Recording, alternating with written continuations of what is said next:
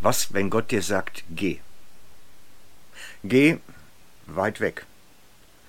Als junger Christ hatte ich diesen Eindruck, dass Gott mir in einer Gebetszeit, stillen Zeit oder vielleicht sogar mehrfach wahrscheinlich sagt, geh nach Sibirien.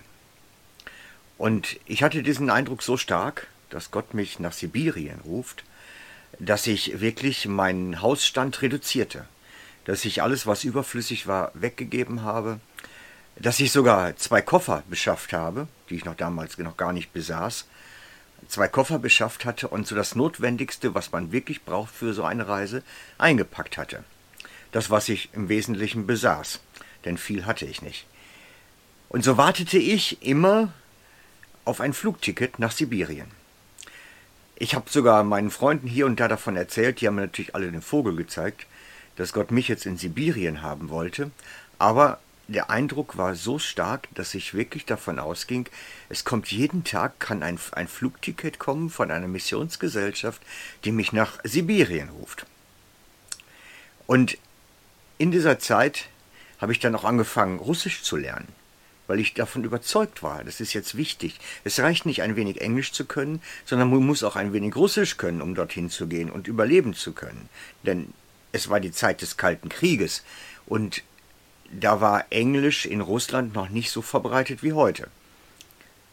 Also Russisch lernen. Alles zusammenpacken in zwei Koffer und jeden Tag parat sein. Es kann ein Flugticket kommen, das mich nach Sibirien ruft. Nun, ich will es kurz machen, das Flugticket kam nie. Und so fragte mich vor einiger Zeit jemand, ob ich denn nicht enttäuscht gewesen wäre, dass Gott nicht sein Wort gehalten hat.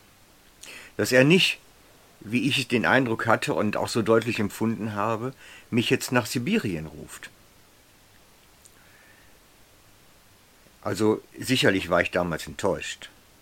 Aber wenn ich von heute aus zurückschaue, glaube ich, vielleicht wollte Gott sogar, nur ich habe mich zu dämlich angestellt. Auch das gibt es nämlich. Wisst ihr, ich glaube manchmal, dass Gott etwas mit uns machen möchte, grundsätzlich, aber wir uns einfach völlig bescheuert anstellen dabei. Und dann kann auch schon mal was in die Hose gehen. Ich vermute, dass das damals bei mir so war. Denn so ein paar Lektionen im Christentum habe ich damals nicht gelernt. Oder zumindest damals noch nicht.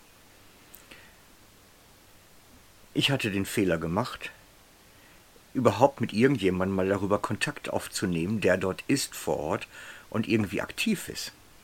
Ich habe nie mit einer Missionsgesellschaft darüber gesprochen, dass ich dorthin möchte. Mir reichte mein Gebetseindruck. Gott hat gesagt, er will mich in Sibirien haben, also wird er alles andere auch tun. Aber es wusste niemand, dass ich dorthin möchte oder dass ich diesen Eindruck habe.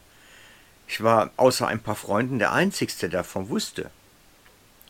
Und ich habe heute gelernt, in den Jahren später, dass in solchen Fällen es klug ist, an die Türen anzuklopfen. Jesus sagt nicht umsonst, wer anklopft, dem wird aufgetan. Und das ist für mich heute eine Wahrheit geworden. Heute erwarten die Menschen so viel von Gott, aber sie klopfen nirgendwo an, so wie ich damals auch nicht. Es muss alles übernatürlich vom Himmel fallen. Manchmal muss man anklopfen. Wobei das Wort des Anklopfens, ich würde es heute ein bisschen anders nennen als Jesus damals. Ich würde es heute so nennen, des Angelhaken auswerfen. Und das mache ich auch manchmal.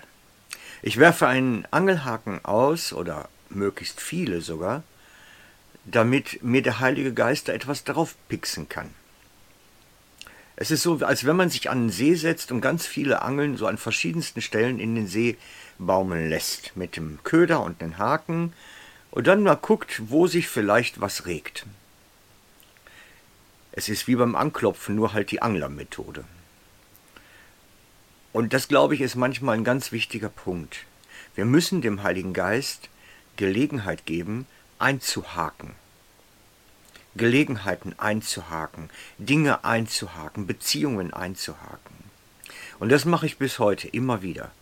Manchmal weiß ich, ich darf nichts tun.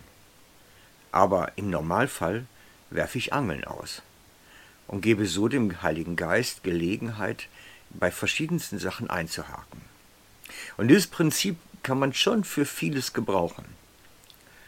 Es gehört nämlich dazu, wenn jetzt zum Beispiel jemand in, in Nöten ist, dann ist das eine, sich bei Gott wirklich in die Arme zu werfen, und zwar mit aller Gewalt. Sich wirklich beten, fasten, alles, was das Zeug gibt, und sich bei Gott wirklich ganz in die Arme zu werfen. Aber das andere ist auch Angelhaken auswerfen. Das heißt mal den Geschwistern sagen, hey Leute, ich habe ein Problem. Bitte betet für mich und vielleicht wisst ihr sogar eine Lösung oder habt einen geistlichen Eindruck oder eine Prophetie für mich. Angelhaken auswerfen. Und ich glaube, dass das in unseren Tagen viel zu wenig gemacht wird. Wir erwarten übernatürlich riesige Dinge, aber wir geben dem Heiligen Geist keine Gelegenheit einzuhängen. Es ist manchmal wie der Sterntaler, stellen wir uns in den Regen hinein und warten, dass die Goldtaler vom Himmel fallen. Vielleicht sind andere Wege dann eher besser. Deswegen, egal in welcher Rolle ihr seid, wenn ihr Seelsorger seid und habt ihr vielleicht immer wieder mit Menschen zu tun, die ihre Hilfe bei Gott suchen, weil sie in der Not sind, dann gebt ihnen den Rat, werf Angelhaken aus. Gib dem Heiligen Geist möglichst viele Gelegenheiten einzuhängen. Klopft bei vielen Türen an, könnte man auch dazu sagen, um zu schauen, wo eine aufgeht oder wo sich vielleicht etwas zeigt und ein Lichtstrahl durchfällt. Aber es ist dieses beides. Das eine ist das Angeln, das andere ist die volle Zuversicht darauf zu legen, dass der Heilige Geist diese Gelegenheit nutzen wird, um etwas zu tun.